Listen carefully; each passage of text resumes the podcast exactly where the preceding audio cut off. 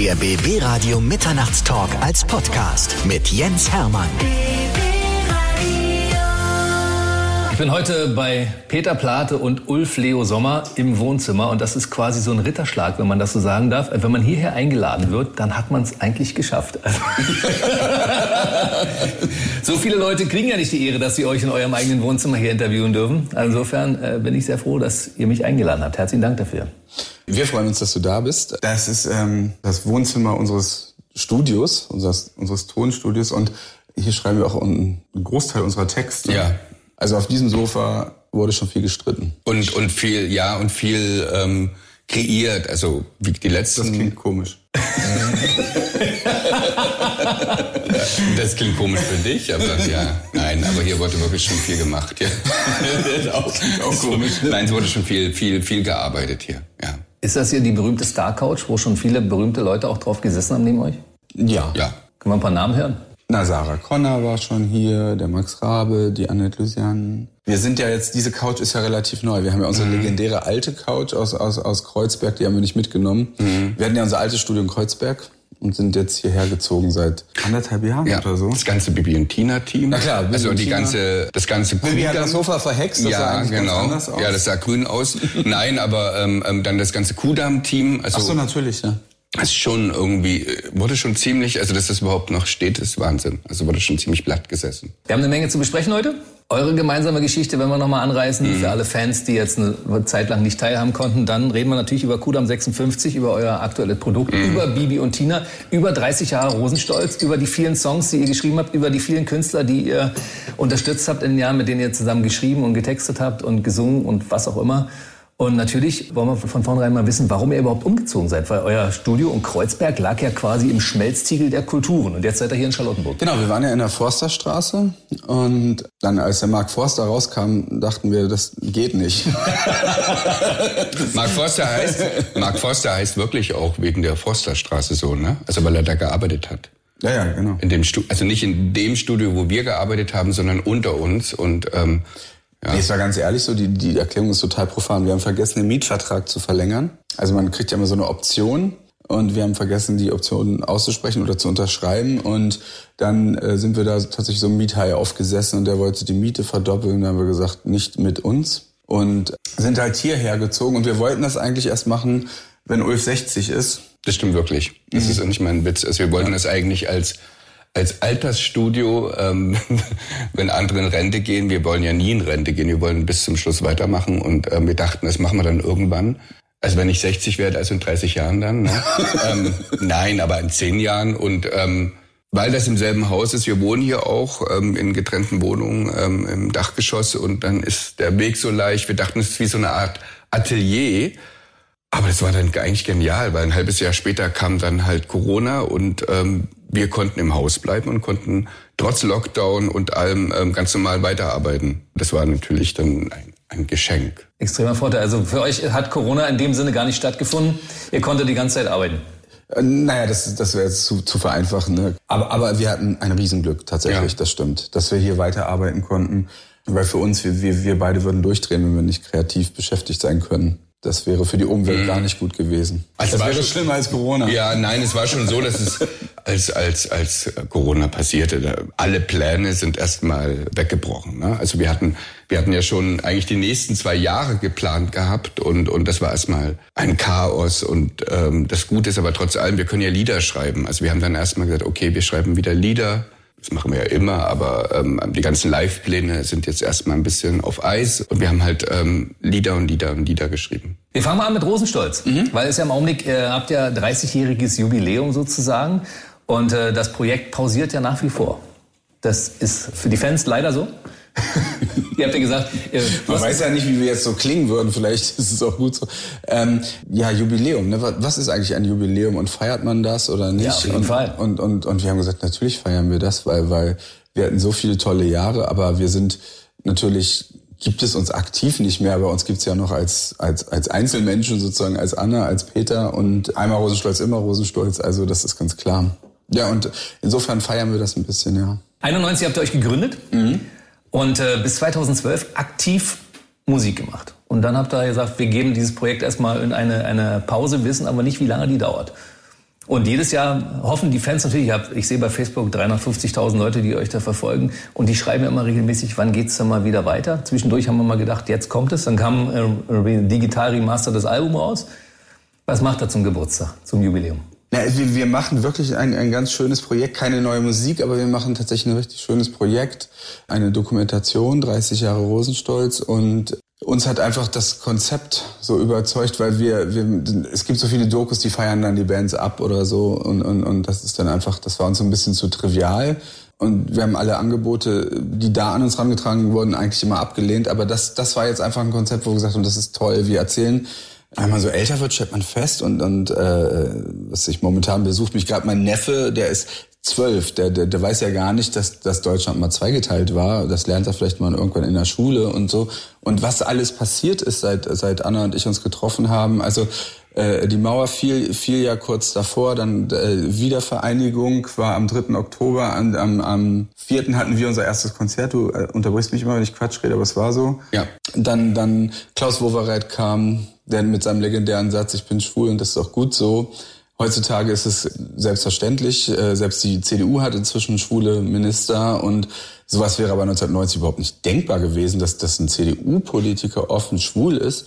Es war nicht alles schlecht. Es, also die Gesellschaft hat sich auch teilweise zum, zum Guten gewandelt. Jetzt gerade muss man schon wieder Angst haben, dass die Gesellschaft sich wieder zum Schlechteren wandelt.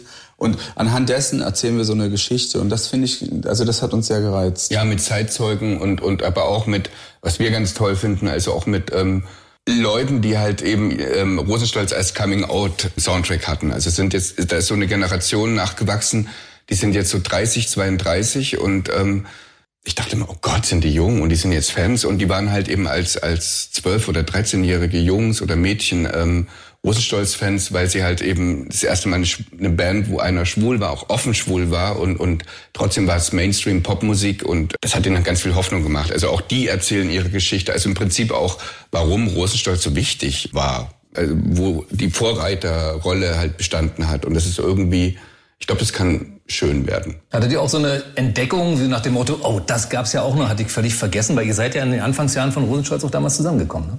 Ja. Du hast eingegriffen, aktiv ins Geschehen, als es dann losging mit dem Erfolg? Oder wahrscheinlich ist Rosenstolz so erfolgreich geworden? Ich habe gewartet, bis es erfolgreich wird und dann habe ich mich draufgesetzt.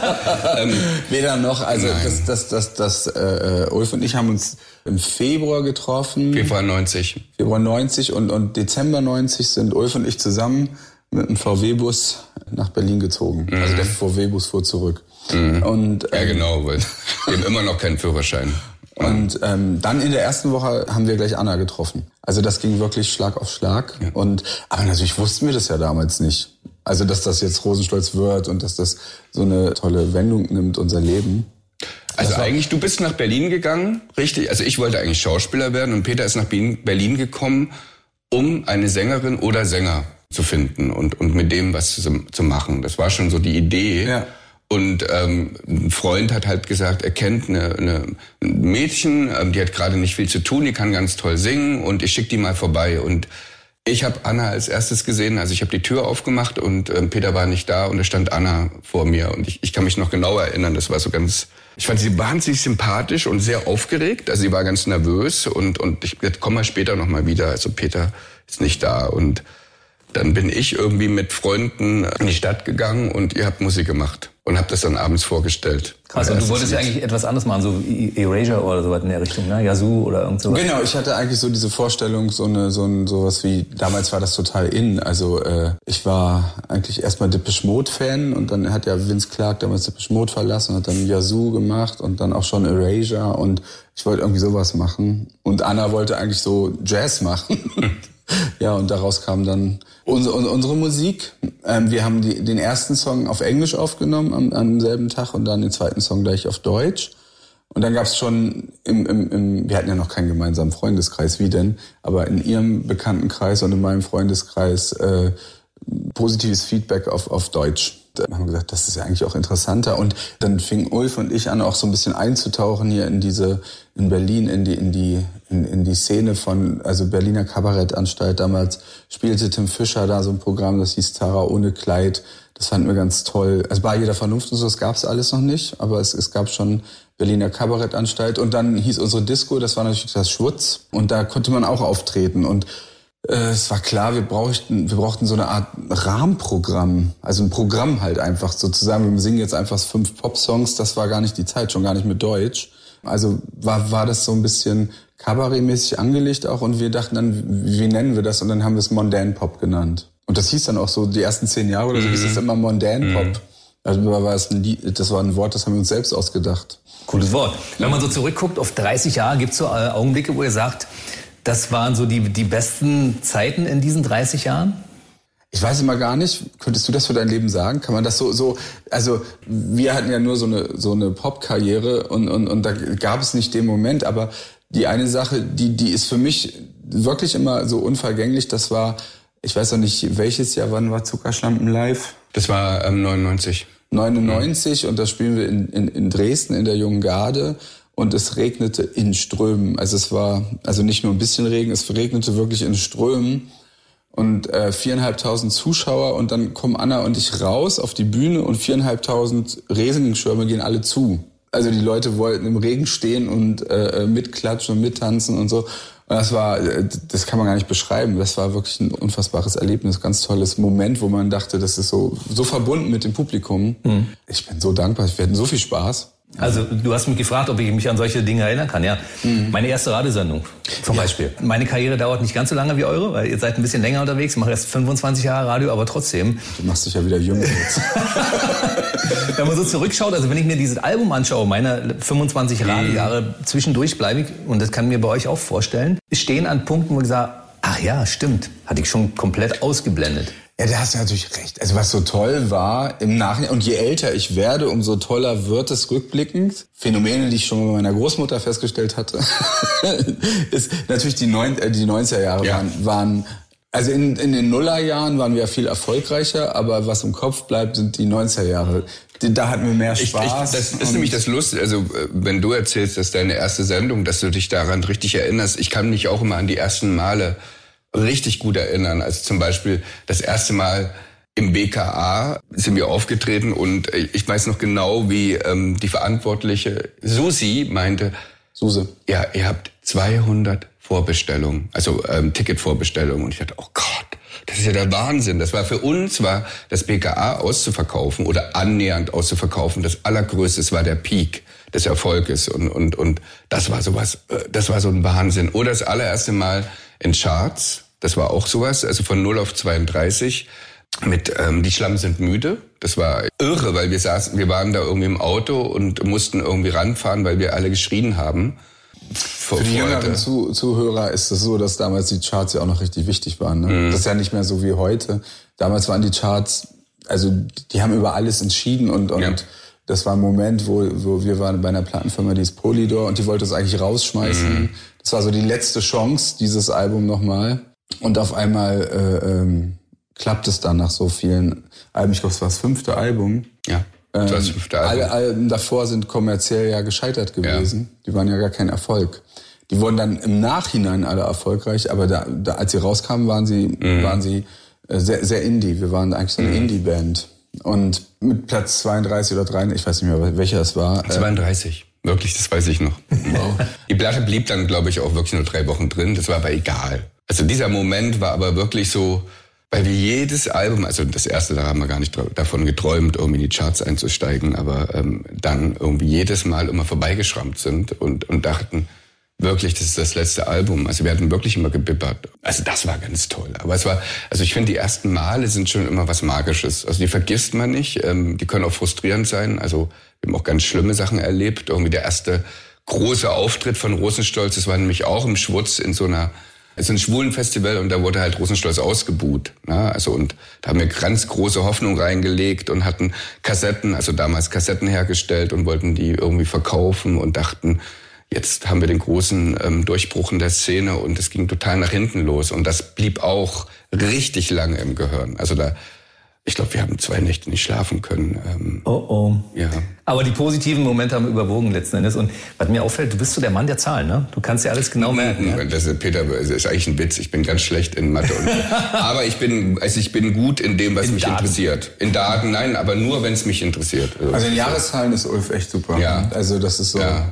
Er weiß noch die Chartplatzierung. die Ja, bin ich gut. Wie lange das ja, nein. bist du doch. Nein, das stimmt. Ja, ja. Du bist auch ja. noch in zwei, drei anderen Sachen. Ja, das aber meine ich, Jahreszahlen ja. ist ja, deine ja. Stärke. Nein, das, ähm, ja.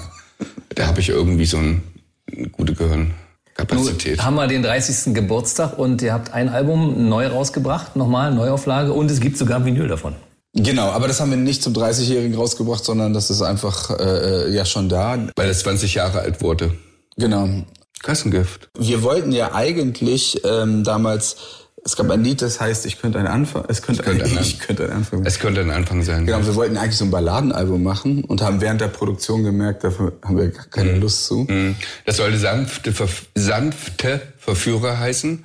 Nach dem die sanfter Verführer und wir hatten auch schon die Cover-Idee und ähm, das war so eine Zeit, wo wir auch ganz viele französische Lieder irgendwie aufgenommen hatten. Also von Kassengift halt gab es eine fast französische Fassung, weil wir nämlich gehofft hatten, dass wir in Frankreich, also wir hatten einen Deal in, in Frankreich gehabt und das Album kam halt eben auch gleichzeitig in Frankreich raus. Und ähm, also wir hatten ja ganz viel Material gehabt, ähm, was irgendwie noch auf Eis lag und ähm, nicht im Streaming irgendwie erhältlich war. Und wir dachten, das ist eine gute Zeit jetzt, nach 20 Jahren, das alles gebündelt rauszubringen. Großartig. Gibt ja so viel Material, also da werden wahrscheinlich noch in den nächsten Jahren noch ein paar Sachen irgendwo in der Schublade auftauchen, die ihr vergessen habt. Du hast mir letztes Mal im Interview erzählt, ihr habt auch äh, durch Zufall irgendwann mal einen Song gefunden, den ihr komplett vergessen hattet, der auf dieser digitalen Variante mit drauf ist. Genau, das war dieses Ich trage heute weiß, denn du bist tot, weil ich gar nicht wusste, dass wir, ich, ich konnte mich an das, also man, die Urdemos, die habe immer ich zu Hause gemacht, eingespielt auf meinem Keyboard mit so einem äh, Sequencer. Aber dass, dass wir Ich trage heute weiß, dass wir das richtig in den, in den Audiotonstudios schon mal Annas Vocal produziert hatten, das wusste ich gar nicht mehr. Das hatte ich wirklich vergessen. Und das war ganz spannend dann beim, beim Durchforsten der ganzen alten Alben, das zu finden. Und dann haben wir da eine komplett neue Version herumgebaut. Sowas macht natürlich Spaß. Was da jetzt noch kommt in den nächsten Jahren, ich weiß, ich weiß es ehrlich gesagt nicht. Also wichtig ist, den Leuten nochmal mit, mitzuteilen, dass wir daran wirklich äh, gar keine Kohle verdienen, ähm, weil der Markt ist halt völlig kaputt und tot. Es ist wirklich so eher so ein Vergnügen. Das haben wir Ja. auch hier auf dem Sofa saßen Ulf und ich und sind durch diese ganzen Kassengift-Sachen durchgegangen und ähm, dann findest du französische Versionen, wo du völlig vergessen hast, dass Das- wir die gemacht haben. ja. Es gibt auch von Kassengift eine französische Version, die haben wir dann nicht veröffentlicht. Ne? Ja, weil die nicht, nicht, nicht, nicht gut klang. Oder du atmest nicht, da, hat, da gibt's von Anna gesungen, aber mein Teil nicht gesungen. Das haben wir dann nicht Ich glaube, wir haben, wir haben irgendwann aufgehört mit dem französischen Zeug, weil das halt eben einfach in Frankreich dann doch nicht so durchstartete. Also, aber Das hast du nur nicht mit. Nee, aber das, ist, das, war, das war schon so eine Zeitreise, weil, weil wir haben wirklich, an die 90er kann ich mich echt richtig, richtig gut erinnern und die Nuller, da ging so vieles Schlag auf Schlag und, und als es dann so erfolgreich wurde, äh, da vermische ich ganz vieles. Also da ist, da blurrt so ein bisschen in meinem Kopf. Also die intensivsten Gefühle hatte ich bei Rosenstolz irgendwie, ich war ja irgendwie eher im Hintergrund und alles habe ich wirklich in den 90ern gehabt und nicht in, in den Nullern war es eher wie so eine Erleichterung vom Gefühl. Ich habe mich auch sehr gefreut. Ich habe mich am meisten habe ich mich immer gefreut bei den Konzerten. Das war ganz toll. Und das ist ja eigentlich was Tolles. Erfolg kann man gar nicht so fühlen. Ne? Das ist nicht so, dass man, dass es dann so aufwärts geht und dass man, man wird immer glücklicher, umso erfolgreicher man wird. Das, ähm, das ist ähm, nicht so der Fakt. Naja, also die 90er waren natürlich, die hatten sowas Naives und, und diese Unschuld und, und dann später, also die, die Jahre zu, zu, vom, vom, vom Herzalbum und das große Leben, die habe ich in meiner Erinnerung auch als sehr, sehr glücklich. Also das hat auch richtig Spaß gemacht. Da konnte man das auch, konnte ich das auch so richtig genießen, weil, weil ähm, kam ja dann das Herzalbum, das war 2003, ne? 2004. 2004. Und wir waren uns nicht sicher, wird die erste Single ein Lied, das hieß Willkommen oder wird es Liebes alles? Und das war, ist heute im Übrigen ja auch immer noch so, dass, dass man immer sagt, nee, keine Ballade als erste Single, das läuft immer nicht so. Also wollte das eigentlich keiner machen. Und wir haben aber das Lied so sehr geliebt. Und dann in letzter Sekunde uns doch noch für Liebes alles entschieden. Und auf einmal spielt uns die Radios. Und das war natürlich ganz, ganz seltsam. Und dann ging noch so eine, noch eine weitere Tür auf. Und, und wir waren so auf einmal, ja, komplett, das, was so immer so unschön als Mainstream betitelt wird. Und ich muss sagen, das habe ich total genossen. Ich fand das super. Das hat mir auch ganz, ganz viel Spaß gemacht dann. Und ähm, also das Schöne an Rosenstolz war, wir hatten einfach keinen, der uns reinquatschte. Das gab es nicht. Und das erzähle ich auch jetzt immer allen jungen Leuten, die zu uns kommen und Musik machen wollen und dann, wenn die dann so Rat von Ulf und mir wollen, wo ich mal sage, ja, unser Hauptrat ist eigentlich, mach dein Ding, ne? Ja. Und lass dir nicht von Leuten reinquatschen und schon gar nicht von Plattenfirmen. Das war, das war schön. Das war halt eine Zeit, die ich so ein bisschen kritisieren möchte, dass heutzutage ähm, wir so einen Kontrollzwang haben und ich glaube, dass Plattenfirmen da auch übergriffig sind und, und, und, und äh, die, die, die Musik von, von ihren Künstlern viel zu fair kontrollieren. Und das Publikum unterschätzen. Auch, und das ne? Publikum unterschätzen. Ich würde mhm. mir wünschen, dass die Plattenfirmen darauf achten, dass es keine frauenfeindlichen und, und homophoben Texte veröffentlicht werden. Da könnten sie ihren Job vielleicht mal ein bisschen ernster nehmen und sich aber mehr raushalten aus der Kunst weil das war zumindest bei Rosenstolz, wir durften machen, was wir wollten und wir wären auch gar nicht auf die Idee gekommen, und unsere Musik kontrollieren zu lassen von Plattenfirmen. Das ist der Rat an, an alle jungen Künstler, ja, macht, ja, euer, macht Ding, euer Ding. Ja, man braucht heutzutage keine Ja, aber auch die Fehler, die man machen muss. Mhm. Also das, das, das ähm, Rosenstolz sind so geworden, weil die ersten Platten halt so ungerade waren, dass sie halt eben nicht ähm, in die Charts gingen und, und so eigenartig waren. Und ich finde halt eben eigenartige Musik ist genau das, was dann besonders wird. Also Bands wie Rammstein, so ich, es ist heutzutage das kannst du ähm, ja gar nicht am Schreibtisch entwickeln. Nein, das, das, das passiert halt eben durch die Chemie von den, von der, von den Konstellationen. Und, und, und Anna und Peter ist auch passiert, weil eben Anna nicht Erasure haben wollte, sondern meinte, sie will eigentlich eher Jazz, Jazz oder Chanson und Peter halt eben ähm, Elektro machen wollte. Und dann ist halt Rosenstolz passiert. Das ist halt eben, das kannst du nicht als Plattenfirma oder als sogenannter A&R-Plan. Und das ist das Geniale. Und ähm, ich hoffe, das geht wieder mehr und mehr in die Richtung jetzt, wo es eh so schwierig ist, mit Musik Geld zu verdienen. Vielleicht ähm, halten sich ja auch mal dann die Leute raus, die Geld verdienen wollen. Und dann lassen wir die Künstler so richtig ähm, strange Sachen machen. Du hast ja mal irgendwann gesagt, wenn, wenn du 70 bist, vielleicht gibt es nochmal einen Anlass, dass ihr vielleicht nochmal auf die Bühne geht. Und mhm. so lange lassen wir dieses Projekt einfach mal in der Schublade. Mhm. Es ist ja nicht äh, beendet, sondern es ist... Du sagst, es ist ja nicht mehr so lange hin. es sind noch äh, gut 15 Jahre bis dahin. Und äh, bis dahin geben wir die Hoffnung einfach nicht auf, dass ihr irgendwann nochmal vielleicht zusammen irgendwas macht, wenn ihr irgendwann sagt, jetzt ist der Zeitpunkt gekommen. Ja? Dann machen wir an, an, an Rosenstolz mal einen kleinen Haken. Und ähm, ich habe letztens gelesen, ihr, ihr fordert so eine, so eine Quote oder ihr wünscht euch eine Quote an deutschen Songs im Radio? Ich, ich bin generell jetzt, wenn ich jetzt da ein bisschen ausholen darf, also rein philosophisch bin ich jetzt gar nicht so ein Freund von Quoten. Ich bin wiederum aber ein, ein, ein, ein Freund von Quoten, wenn, wenn es doch hilft, eine, eine Sache nach vorne zu bringen. Wenn, wenn man sich zum Beispiel anguckt, dass, dass im Deutschen Bundestag der Anteil der Frauen erstmalig bei der letzten Wahl richtig massiv zurückging, denkt man doch eigentlich, Vielleicht ist eine Quote in dem Fall dann doch gut. Wir leben in einer Gesellschaft, wo die Männer doch sehr dominieren und, und die dann sagen, ja, lass uns doch um 20 Uhr treffen, dann besprechen wir das. Und dann sind schon wieder viele Frauen raus und, und haben gar nicht die Chance, weil sie sagen, wie soll ich das denn schaffen? Die Kinder müssen auch ins Bett und versorgt werden und so weiter. Und insofern wäre es dort zum Beispiel gut, als letzte Möglichkeit hilft dann manchmal doch eine Quote, um eine Sache voranzutreiben. Dass das natürlich keine richtige Lösung ist, ist mir klar. Und, und, und bei der Quote, die wir gefordert hatten, das, das war ja im, im Zeichen von Corona, da hätte mhm. ich mir einfach, ja, auch von, von euch Radiomachern einfach eine Solidarität gewünscht, weil, weil, weil die Hörer, die wissen es vielleicht nicht, aber, aber die Musiker verdienen dadurch, durch die GEMA heutzutage. Also wenn, wenn sie im Radio gespielt werden, dann bekommen sie irgendwie sieben Euro oder so äh, GEMA für den Song. Und ähm, Länder wie Frankreich, die haben das dann wie selbstverständlich gemacht. Es kam Corona und dann haben die Radiosender gesagt, okay, natürlich spielen wir jetzt mehr Französisch, also mehr Musik von französischen Künstlern, weil die haben nämlich keine Chance mehr Geld zu verdienen. In Österreich auch. Also Aber eigentlich war es die österreichische Idee. Es ging uns in keiner Sekunde darum, was weiß ich, dass jetzt Ulf und Peter, wir haben unser gelbes Sofa und so, also im Ernst, es geht uns ja gut. Aber, aber, aber, aber die jungen Künstler, die haben einfach gar keine Stimme und ähm, also die haben wunderbare Stimmen, aber die haben keine Lobby. Und, und, und ich war auch so wütend dann auf die großen Plattenfirmen, dass die auch nicht da äh, in den Dialog mit, mit euch Radiomachern gegangen sind. Ich habe an alle Plattenfirmen geschrieben und habe gesagt, das kann nicht wahr sein. Es kann einfach nicht wahr sein, dass, dass ihr nach außen sagt, wir helfen euch, aber in Wirklichkeit haben sie ja nicht geholfen. Sie haben, sie haben, sie haben die, die, MusikerInnen einfach im Regen stehen gelassen, tatsächlich. Und, und, und äh, äh, dann wirst du ja, wenn, wenn du sagst, du, du wärst dafür, dass mehr deutsche Musik im Radio stattfindet, wirst du ja immer gleich als deutschtümelnd oder so bezeichnet. Ich meine, ich muss sagen, ich glaube, ich bin wirklich der Letzte, der deutschtümelnd ist. Und ähm, es wird dann so vereinfacht geantwortet, als ob jetzt ein Radiosender, der auf der Agenda hat, coole in Anführungsstrichen Musik zu spielen, als ob die jetzt auf einmal Helene Fischer spielen müssen. Darum geht's doch gar nicht. Es gibt aber doch ganz viele coole Indie-Musik von, von Künstlern. Die müssen ja noch nicht mal Deutsch singen im Übrigen, selbst das wurde falsch verstanden, sondern das muss einfach, was weiß ich, wenn es in Potsdam produziert ist und die Band singt Englisch, warum kann man die nicht mal mehr vorstellen und so. Darum ging es uns, dass, dass äh, die jungen Menschen für die Dauer der Corona-Krise irgendwie ein, ein kleines Einkommen haben. Also für uns persönlich kann ich sagen, wir haben tatsächlich als Radiosender äh, in der Richtung eine Menge getan. Ja.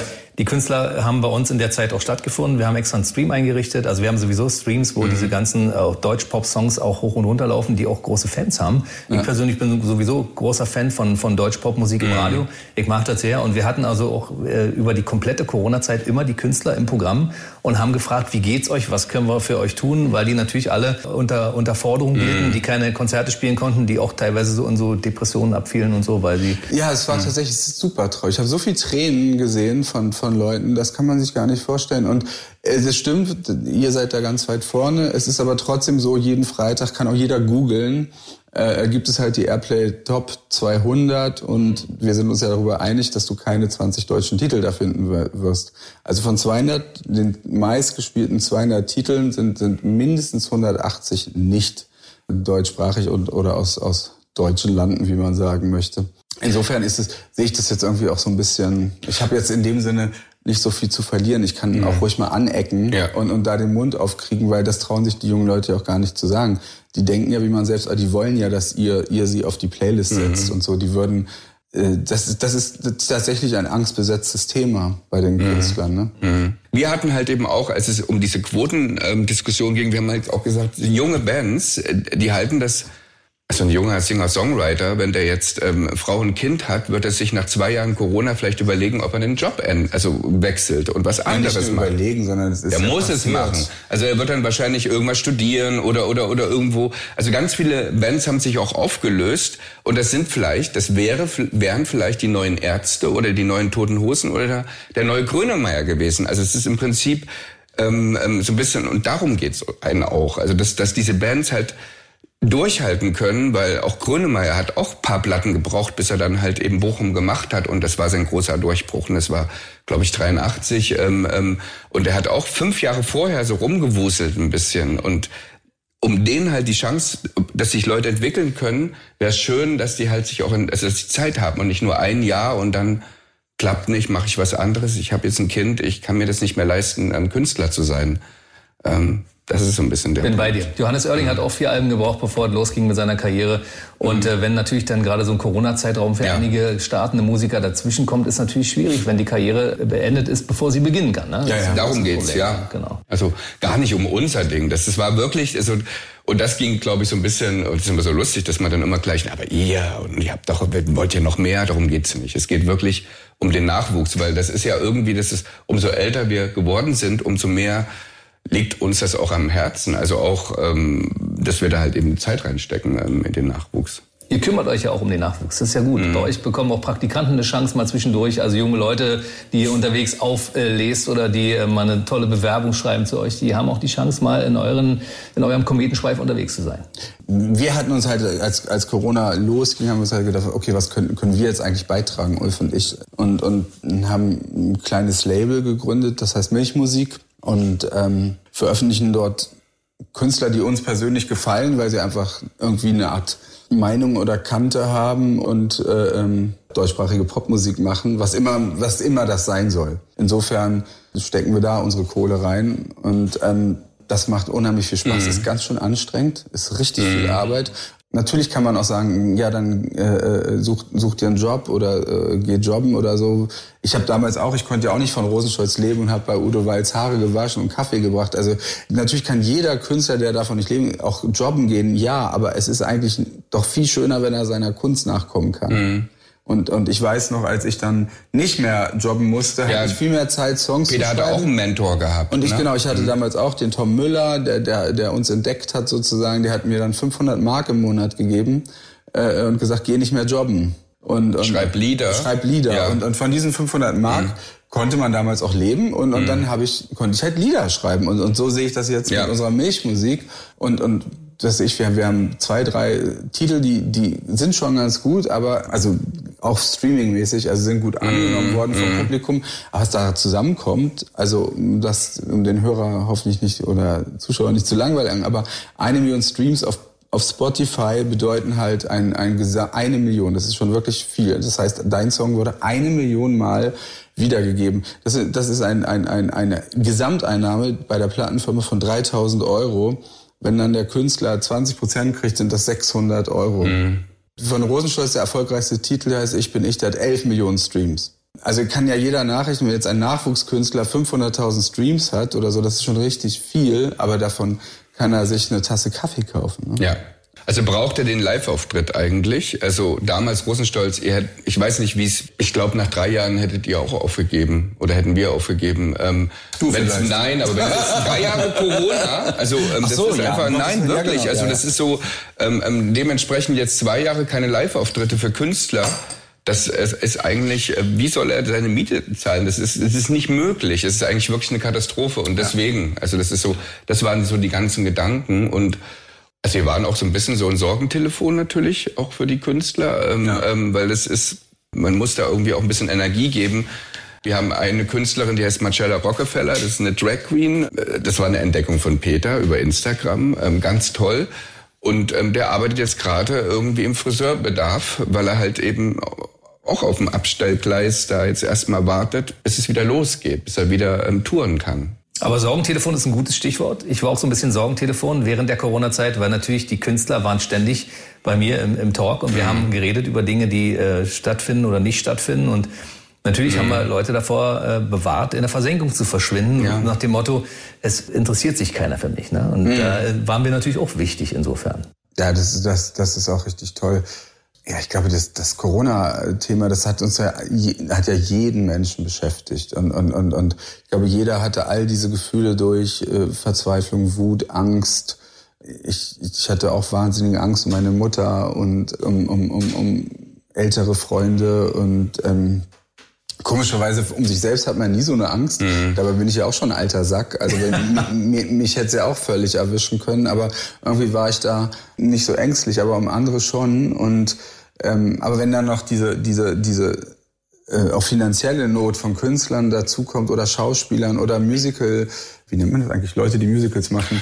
Ähm, Musical-Darsteller. Also, Musical-Darsteller, ja, genau. Das Ähm, ja, ähm, ähm, ich finde es ein komisches Wort. ja. Ähm, eigentlich sind es auch das Schauspieler. sind ja auch Schauspieler, Das die ganz toll singen können. Ähm, und, und da wir, da wir in diesem Gewerbe arbeiten und auch Musicals produzieren, ist das so, ja, da, da, da, da hatte man schon ein bisschen so eine geballte Faust manchmal in, der- in, in der Tasche, wenn du denkst, dass die, die hatten alle kein Anrecht auf Kurzarbeit. Keiner von denen hat also eine richtige Zuwendung bekommen oder eine, sondern dem wurde dann gesagt, ja, wieso kannst du Hartz IV beantragen? Und das ist überhaupt nicht schlimm, wenn man Hartz IV beantragt, weil das kann das gehört bestimmt zu jeder Vita dazu. Also ich hatte auch mal Arbeitslosengeld bekommen äh, Ich ähm, auch, früher. ja.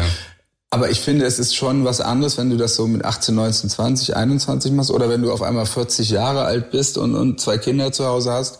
Das ist ja harte Arbeit. Es ist ja nicht nur, die, natürlich ist unser Job nach draußen, die Sonne zu verkaufen, aber, aber trotzdem ist es ja harte Arbeit. Und auf einmal wird dir gesagt, wieso, mach doch Hartz IV. Und, und, und, und, dann, und dann andere Leute, und ich will nichts gegeneinander ausspielen, deswegen werde ich das jetzt auch nicht, nicht benennen, aber, aber in anderen, in anderen Berufen war es so völlig selbstverständlich, auf Kurzarbeit gehen zu dürfen. Und ich frage mich, wir haben doch schon so wenig Künstler in unserem Land. Es ist ja jetzt nicht so, dass es, dass es davon Millionen gegeben. Das hätte das, also das System wäre bestimmt nicht zusammengebrochen, wenn man diesen Künstlern eine Perspektive gegeben hätte. Und da muss ich sagen, war, war, war ich wirklich wütend, weil, weil weder der Staat hat da richtig ordentlich gehandelt. Unsere Kulturtante, die hat sich einfach weggeduckt. Man kann es gar nicht anders sagen. War gar nicht präsent, War überhaupt nicht präsent. Aber, aber auch dann die, die, die Plattenfirmen haben, haben nicht richtig geholfen. Und, und ja, und deswegen dachte ich, komisch, warum kann Österreich etwas warum kann Frankreich das und warum können wir Deutschen das nicht? Wir Deutschen, wir Land der Dichter und Denker, das ist einfach etwas, das hat mich so, also ich, ich lag wirklich nachts wach wie so ein Mhm. Debiler, ja. Danke, dass ich das mal loswerden Ja, durfte. ja, nein, ich glaube, es war auch, man, es gab dann Künstler, die haben dann Statements veröffentlicht und, und, und, und wurden dann natürlich sehr angegriffen, weil natürlich das immer so eins zu eins, dir geht's doch gut, du hast doch Geld, aber man hat sich ja eigentlich immer vor, vor die Leute gestellt, die Bühnenarbeiter, die Lichtarbeiter, die Roadies oder halt eben auch die Musiker, die halt eben ähm, zu Hause sitzen und wirklich von den Gigs leben. Und das ist eine, eine Riesenmasse. Also das ist immer, der Künstler ist ja wirklich immer nur die Spitze des Eisbergs. Genau. Und, und, und das ist immer so missverstanden worden. Und, ähm, und dann hat man sich am Ende, hat man sich wirklich schon gar nicht mehr getraut, irgendwas zu sagen, weil äh, wir sind alle wund. Also das ist auch, also ich meine auch, auch derjenige in Kurzarbeit, dem geht's genauso schlecht. Also um Gottes Willen. Und dann vielleicht auch noch Homeoffice mit, mit, mit drei Kindern oder mit zwei Kindern. Das ist, alles, alles schlimm, aber ähm, das, das Schlimme war dann wirklich, dass wir als, als Künstler haben gesagt, okay, wir, wir sagen jetzt nichts mehr, weil, weil man hat Angst, irgendwie den nächsten Shitstorm zu provozieren, dass man zwei falsche Wörter sagt. Also das war so ein bisschen... Und es war halt auch ein bisschen kurz beschwungen. Mhm. Und wenn man darauf aufmerksam gemacht mhm. hat, das hat auch keiner verstanden. Aber es ist tatsächlich so, also Roadies heißt es ja heutzutage nicht mehr so, mhm. aber, aber jeder weiß, was das ist. Das sind die mhm. wunderbaren Menschen, die, die dann um drei Uhr morgens aufstehen, die Bühne aufbauen, äh, nach dem Gig das ja. wieder abbauen. Ja. Also sie sind nie da. Also die, du, du siehst sie an keinem Buffet, du siehst sie auf keiner Party, weil die immer dann arbeiten müssen, äh, wenn, ja, also mhm. wirklich eh ein Knochenjob. Und jetzt ist genau das passiert, was wir auch befürchtet haben. Viele äh, haben sich von ihrem Beruf verabschiedet. Ja wir versuchen ja gerade ähm, Bibi und Tina die neue Tournee zusammenzustellen und Kuban 56, unser Musical. Und Mhm. Ähm, und, und es ist wirklich schwierig, äh, äh, äh, Leute zu finden, die jetzt zurück wollen in, ihren, in ihrem Job, weil die Angst haben. Die haben wirklich Panik vor der fünften, sechsten, siebten, achten Welle und sagen, nee, nee, ich habe jetzt ein, mein Auskommen woanders mhm. ähm, und ich möchte nicht mehr in diesem Job arbeiten. Und das ist schade. Also wir, ich glaube, wir haben gemeinsam es geschafft, eine ganze Infrastruktur zu zerstören, die wir jetzt wieder aufbauen müssen. Mhm. Das ist ähm, schwierig. Also ich bin absolut bei euch, weil wir haben in der Zeit auch versucht, natürlich gerade die Leute ein bisschen aufzufangen. Wir haben ja auch die Aktion Rettet die Clubs unterstützt und ja, so, ja. weil auch die Locations ja natürlich davon ja. betroffen waren und die ganzen Arbeiter. Und es ist schlimm, wenn gute Musiker, Bühnenbauer, Stage Manager, was alles dazugehört, zwischendurch in andere Berufe abdriften und wie sie unter Umständen nicht mehr zurückkriegen, mhm. weil sie einfach auf Nummer sicher gehen müssen, um ihre Familie zu ernähren. Schwierige Geschichte. Ja. Ich hoffe, dass wir aus diesem Tal irgendwann rauskommen. Also wir auch. Und, und ich muss ganz ehrlich sagen, ich bin da auch optimistisch. Ne? Ja. Also das klingt jetzt irgendwie alles so wie, wie ähm, wir sind am Boden ähm, zerstört und, und das ist, es ist so ein bisschen so eine Talfahrt, aber am Ende ist es auch ein bisschen an uns, also wir, wir haben uns das auch irgendwie auf die Mütze gesetzt, also oder so eine Mütze aufgesetzt. Wir wollen optimistisch in die Zukunft schauen und wir wollen auch ähm, unverbesserliche Optimisten bleiben. Also weil, weil auch das braucht's jetzt gerade, ne? Also für die Branche. Ja, also das ist ganz klar. Ne? Also das ist, das ist, wenn, wenn man, wenn man, ich hatte ja vorhin, bevor wir auf die Aufnahmetaste gedrückt, äh, gesagt, dass, dass, dass mein Neffe ist gerade da und bedenkt, dass die Kinder jetzt, was ich zwei Jahre keine, keine, keine richtige äh, Show gesehen haben, kein mhm. Konzert gesehen haben das ist so schlimm. Mhm. Und, und, und ähm, deswegen haben wir halt gedacht, okay, es ist egal. Wir, ja, wir, wir, wir setzen jetzt einfach Bibi und Tina ja. wieder an. Wir haben, äh, wir haben eine Riesenbammel, muss ich auch zugeben, weil das veranstalten wir selbst und es mhm. sind 60 Shows. Und wir haben sie dreimal inzwischen verlegt. Das ist, mhm. das, ist, das ist ein Arbeitsaufwand, den bezahlt ja auch keiner, wenn du das immer wieder neu buchen musst. Und jetzt mhm. hoffen wir, dass, dass es diesmal klappt. Ich mache jetzt hier dafür keine Werbung, sondern ich will das nur erzählen. Das ist, das ist, das ist halt, das ist ja auch unser Job, dann das Team dafür zu motivieren ja. und so. Aber wir haben halt gesagt, nee, das muss jetzt einfach sein für die Kids. Das muss jetzt einfach sein. Auch für die Eltern der Kids. Ja, weil, ja, weil, ja, weil, weil, was, ich brauchen das. Die, ja. die, die Kids sitzen die ganze Zeit vom Fernseher, also das nee, ist so vom, vom, vom, vom Tablet und ja. sowas. Ja, um Gott, ja. Und für viele wird es auch die erste Show überhaupt sein ihres Lebens und es ist auch schon eh schon so eine Verantwortung, sowas zu machen.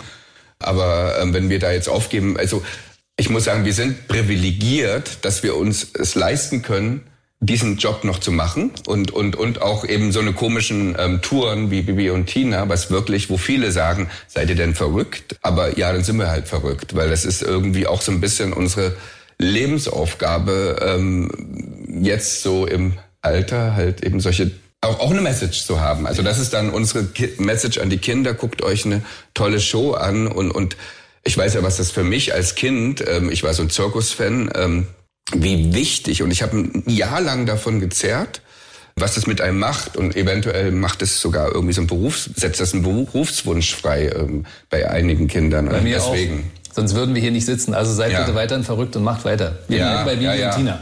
Bibi und Tina, riesige Erfolgsgeschichte. Wie seid ihr damals dazu gekommen, Bibi und Tina die Musik zu schreiben, weil Detlef Book euch angerufen hat?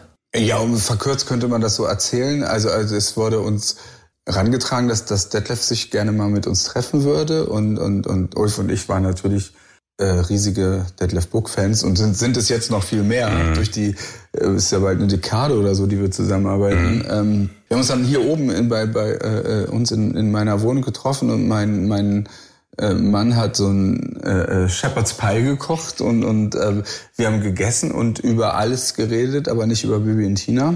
Es war eigentlich so, so ein richtig tolles, also wir haben ein bisschen über Bibi und Tina geredet, aber es war so eins, das ist, das, das haben wir immer, dieses Erlebnis irgendwie bei einer Zusammenarbeit mit anderen Künstlern oder, oder so, klappt es immer dann, wenn man einfach nur guckt, ob es miteinander klickt.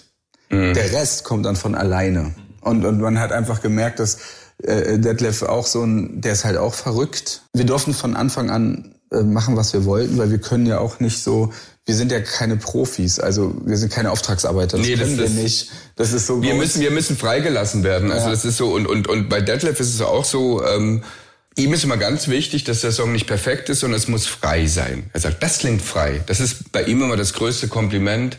Das Lustige ist, also ich glaube, wir, wir kannten, also ich, Peter kannte Bibi Blocksberg, aber ich kannte das gar nicht. Also ich bin da auch, ich bin im Osten groß geworden, ich kannte Bibi, Bibi und Tina. Ich dachte, das ist ein Arbeitstitel ähm, ähm von, weil ich dachte, so ein Detlef Book-Film kann doch nicht Bibi und Tina heißen.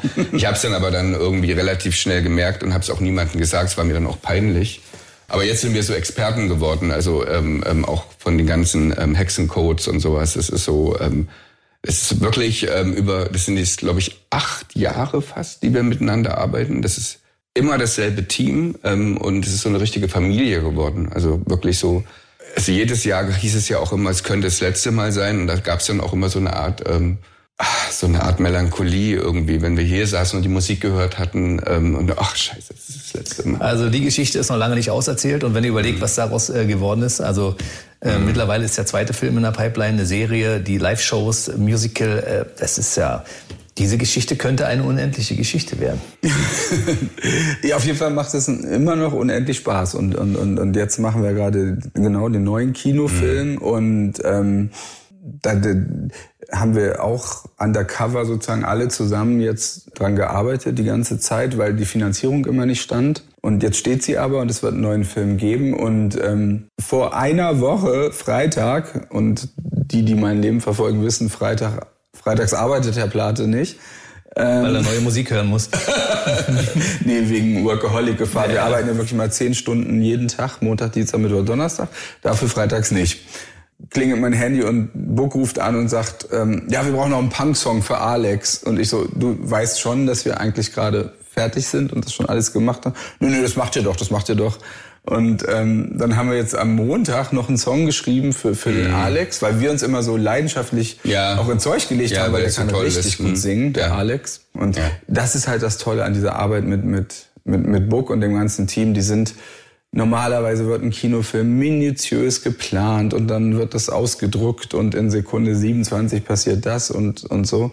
Und die haben, die planen auch ganz toll, aber haben immer noch so diese Punk-Attitüde, mhm. die die Künstler aus den 80er und 90er Jahren auch einfach auszeichnet. Mhm. Wo oft das Perfekte im Unperfekten liegt. Das reizt, reizt uns extrem. Und ja. deswegen, aber es war schon ein bisschen Druck, so auf Knopfdruck jetzt einen Punk-Song zu schreiben, aber es hat total funktioniert. Wenn es jemand kann, dann ihr. Weiß nicht. Ein Punksong? ist ja, ja. So, Druck etwas zu schreiben. Ja Druck, macht das ja, Druck macht das auch immer ganz gerne. Ne? Also der, der, der provoziert uns auch bei den ähm, ähm, ähm vierten ähm, Toho Babo war dann so, so und Ulf und Peter müssen jetzt einen Fußballsong schreiben. Ja gut, das ähm, war schon wirklich... Das war schon eine Provokation, da hat er auch. ähm, ähm, es hat uns aber trotzdem Spaß gemacht, aber wir sind jetzt echt keine Experten in Fußballsongs. Ähm, Hört man den Song nicht an? Äh, nee, nee, wir haben uns dann auch reingesteigert. Das ist ja irgendwie, auch, aber Ach, das Tolle an, bei, bei, bei, bei diesem Team ist wirklich, äh, wir vertrauen, dass sie einen ganz tollen Film machen und die vertrauen uns, dass wir ähm, wissen, wie, wie, wie die Musik dafür geht. Und das ist irgendwie, das ist so erleichternd, weil es das Schwierigste ist, wenn, wenn beide Seiten einander nicht trauen. Ähm, ich glaube, da kommt auch nichts Gutes raus. Und uns muss man machen lassen. Das ist immer ganz, ganz wichtig. Also nicht nur uns, ich glaube, ich glaube, wir sollten Künstler, ja. Nicht nur Künstler. Mhm. Ich glaube, wir sollten einander als Gesellschaft ja. uns auch mehr vertrauen ja. und, und, und mehr einander auch zutrauen dem anderen, dass er das schon gut machen wird. Ich glaube, dieses, was ich, diese, diese großen Firmen, wo jetzt jeder Mitarbeiter unter jedem, jeder Sache einen Haken machen muss mhm. und dann prüft es nochmal jemand und dann prüft es nochmal jemand.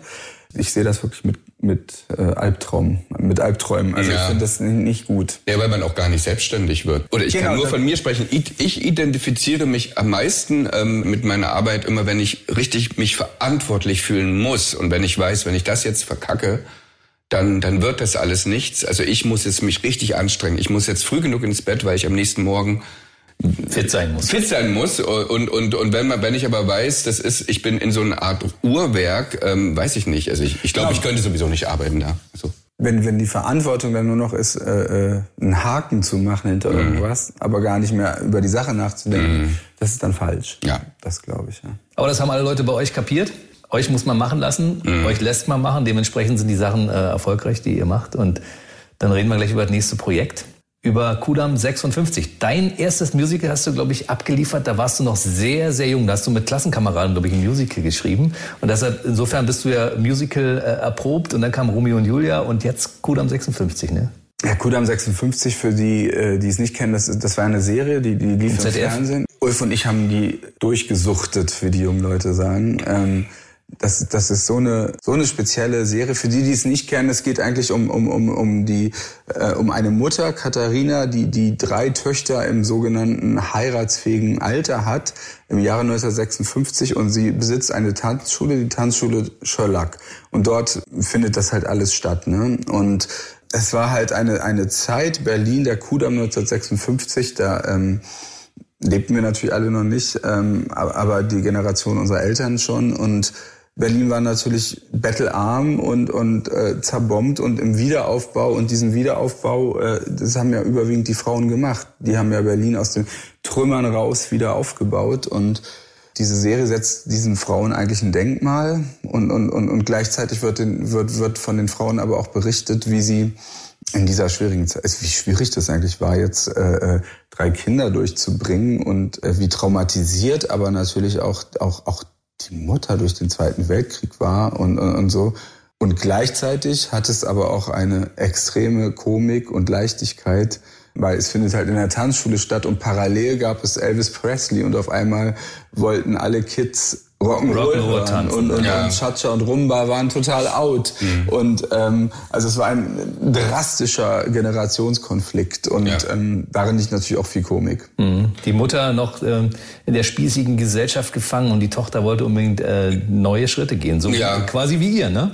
Ja. ja Lass uns äh, machen. Es ist aber eh, es ist total relevant. Also das ganze, die ganze Serie ist relevant, weil es geht eigentlich um, um ganz aktuelle ähm, Themen wie die MeToo ähm, Geschichte, also weil Monika hat ein ganz schlimmes ähm, ähm, Erlebnis. Sie wird vergewaltigt und muss dann damit umgehen oder wie die Gesellschaft damit umgeht in dieser Zeit. Äh, das ist also, glaube ich, auch so ein Key-Thema, ähm, wie Frauen halt eben ähm, eh angesehen wurden. Ähm, das ist ein großes Thema. Dann Homosexualität in dieser Zeit. Es gibt den Wolfgang, der ist mit der ältesten, der wird mit der ältesten ähm, Schwester, der Helga, verheiratet ähm, und die werden einfach auf sich, auf, aufeinander losgelassen und das ist eine Katastrophe für die Helga und für den Wolfgang. Also sind ganz unglücklich und die bleiben auch noch zusammen. Das sind so viele Themen, die ähm, für uns, wo wir sagen, das ist so geschickt und ähm, viele Themen sind heutzutage immer noch ein, noch ein Ding. Also, also ähm, die Monika, die dann halt eben schwanger wird irgendwann und ähm, ähm, sich entscheidet, ähm, mit,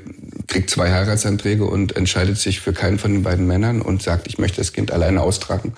Und ich kann das auch alleine hinkriegen. Ähm, ich kann als Single auch eine glückliche Frau werden. Und das finde ich eine immer noch mutige Entscheidung, auch heutzutage noch eine mutige Entscheidung. Und, und deswegen ist Monika immer noch so ein Role Model, glaube ich, auch für viele Mädels heute, weil das haben wir auch das also das öffentlich-rechtliche wird ja eher von älteren Menschen geguckt, aber, aber das ist eine Serie, die halt eben auch ähm, in der Mediathek von vielen jungen Frauen geguckt wurde. Ich glaube, und das liegt daran, dass die Themen halt so ich glaube, es haben viele Leute sind. auch Lust, sich den Film anzuschauen, aber noch mehr Lust sollten wir auf Musical machen. Warum war es für euch wichtig, daraus ein Musical zu machen?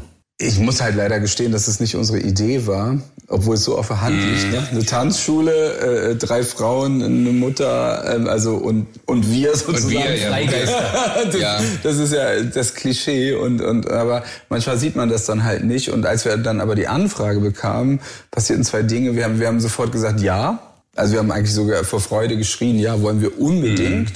Und dann so ein paar Stunden später haben wir gesagt, oh Gott, aber das geht nur, indem wir die Autorin kennenlernen. Ähm, ähm, und, und die Frau, die das geschrieben hat, ihr Name ist Annette Hess und die hat auch schon so tolle Serien wie Weißensee geschrieben und ähm, ähm, wir haben uns dann mit ihr getroffen und auch da war es so ähnlich. Es hat halt geklickt. Also wir wussten, das kann ganz, das kann eine ganz tolle Geschichte werden, wenn wir zusammenarbeiten. Und ähm, weil sie hat dann das Libretto geschrieben und wir haben parallel immer unsere Songs, also die Melodien und unsere Texte geschrieben und dann haben wir uns getroffen und das einander angeglichen und es war tatsächlich so eine auch hier ganz klar, es ist ihre Geschichte, aber, aber genauso hat sie uns ernst genommen gesagt, das ist aber eure Musik und eure Songtexte und, aber sie hat sich immer ganz elegant aus unseren Texten rausgehalten, hat aber immer ihre Meinung gehabt und es war also eine liebevolle Ja, Zusammenarbeit. und respektvoll, sehr respektvoll, respektvoll. und ja. ähm, insofern bin ich ganz, ganz, ganz gespannt, was, was, was das Publikum Mhm. dazu sagen wird, weil es ist so, das wiederum ist ein Satz vom Buck, wo er ihn her hat, weiß ich nicht, aber ich finde ihn so schön. Äh, ähm, immer wenn das Gefühl zu groß wird, fangen die Leute halt an zu singen. Das ist ja die Erklärung vom Musical, ne? Und das finde ich so schön. Äh, und, und ich glaube, das haben wir hier ganz gut geschafft. Ja. Also, also mein allergrößter Traum wäre, wenn, wenn tatsächlich die Mutter mit der Oma und den Kindern und die Männer natürlich auch, also wenn sich das drei Generationen angucken und danach irgendwie schön essen gehen und sich voneinander erzählen. Ja.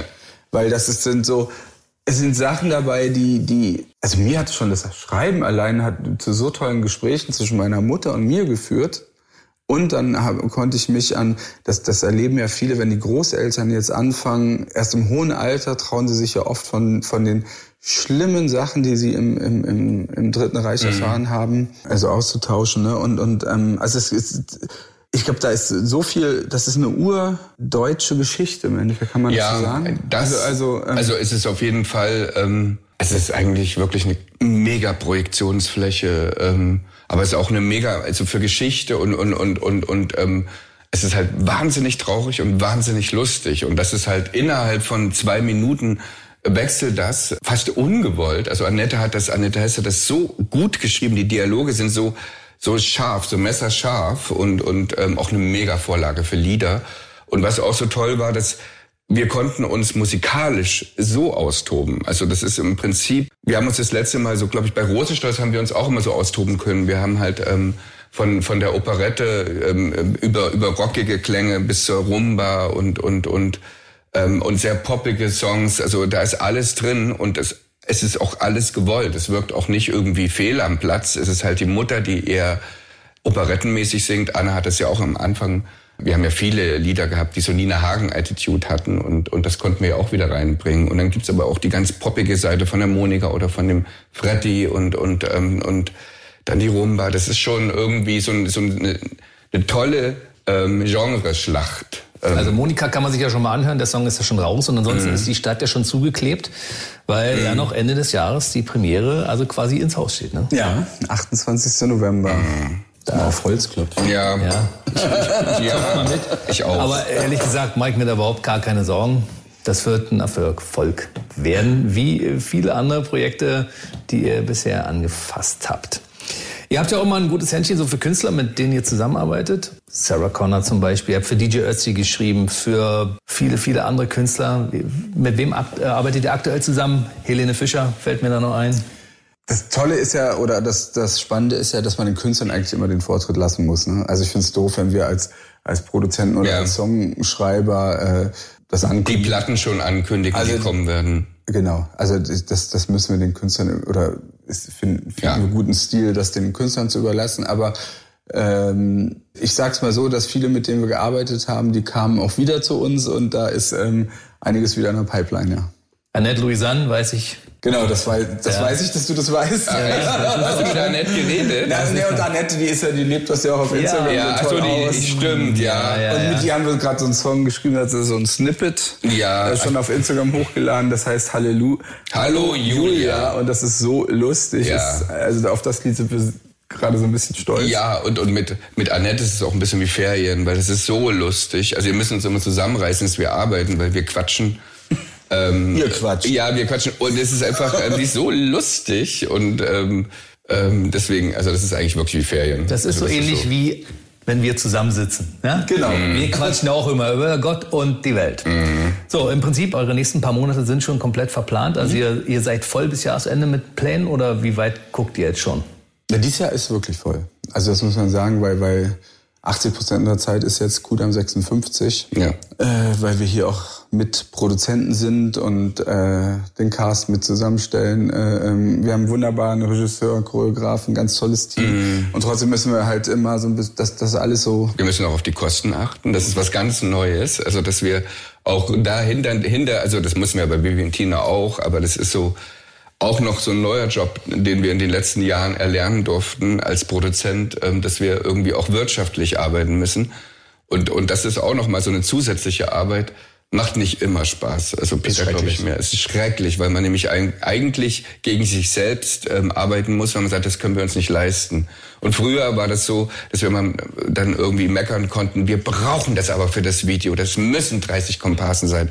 Jetzt würden wir halt sagen, nee, es können nur 10 sein. Wer von euch beiden ist der Finanzminister, der, der Herrscher über die Kopeken? Ich bin, ich bin der Meckerer. Peter ist strenger als ich. Also Peter ja? ist wirklich, ja. Nein, gut, das ist jetzt schon sehr intern, aber es, ja. ist, es ist wirklich ganz, ganz schwierig heutzutage eine Show, dass die wirtschaftlich ist. Ja. Das ist wirklich, ähm, und wenn wir jetzt auch noch äh, Schachbrett spielen müssen und so, das ist, es ist wirklich ein bisschen doof, aber, aber ich mache es immer so, wenn ich nicht mehr weiter weiß, denke ich immer, wie haben wir das eigentlich früher bei Rosenstolz geregelt? Und dann dachte ich immer, also wenn, wenn Anna und ich unseren Akustikblock gespielt haben, dann gab es dafür immer den meisten Applaus und da war gar nichts. Da war kein Feuerwerk, kein teures Licht, kein gar nichts so. Und was heißt das denn eigentlich? Und das heißt eigentlich, dass wenn Menschen zusammen Musik machen oder, oder in dem Fall Musik machen und zusammen spielen, ähm, das muss halt so gut inszeniert sein, das muss halt so toll rüberkommen und dann, glaube ich, funktioniert das auch. Das ist schön. Und lassen wir mal als Schlusswort so stehen. Wir haben ja gesagt, wir treffen uns in regelmäßigen Abständen. Corona kam dazwischen, dadurch mussten wir mhm. diesmal ein bisschen mehr Zeit vergehen lassen. Aber ich finde, wir sollten uns einmal im Jahr treffen, oder? Sehr gerne. Sehr gerne, ja. Da gibt es bestimmt neue Dinge zu erzählen. Also dann ja. wünsche ich euch wie immer viel Erfolg für alle Dinge, die ihr anfasst. Dankeschön. Bisher sind ja noch nicht so viele Dinge schiefgegangen. Die meisten funktionieren bei euch mal oh, sehr, die, sehr gut. Die erzählen wir noch nicht. Ne? die kehren wir dann unter das Sofa und das gelbe das Sofa. Ist zum Beispiel, ja, ja. Da werden wir uns irgendwann mal treffen und werden uns mal Dinge erzählen lassen, die schiefgegangen sind. Sehr gerne. Das machen wir ja. Der Talk wird sehr schnell vorbei sein. Nee, nee, nee, nee, nee, nee. die ist länger als du denkst. Also, ja. Wird eine Sondersendung. Aber auch spannend. Das ist genau für die mhm. Fans. Also bei mhm. mir beziehungsweise ich war heute bei Peter Plath und Ulf Leo Sommer auf dem gelben Sofa. Und es hat mich sehr gefreut, dass ich in euer Wohnzimmer kommen durfte. Ich freue mich aufs nächste Mal. Alles Gute für euch. Wir danken Danke. dir. Dankeschön. Der BB Radio Mitternachtstalk. Jede Nacht ab 0 Uhr. Und der neueste Podcast jeden Mittwoch.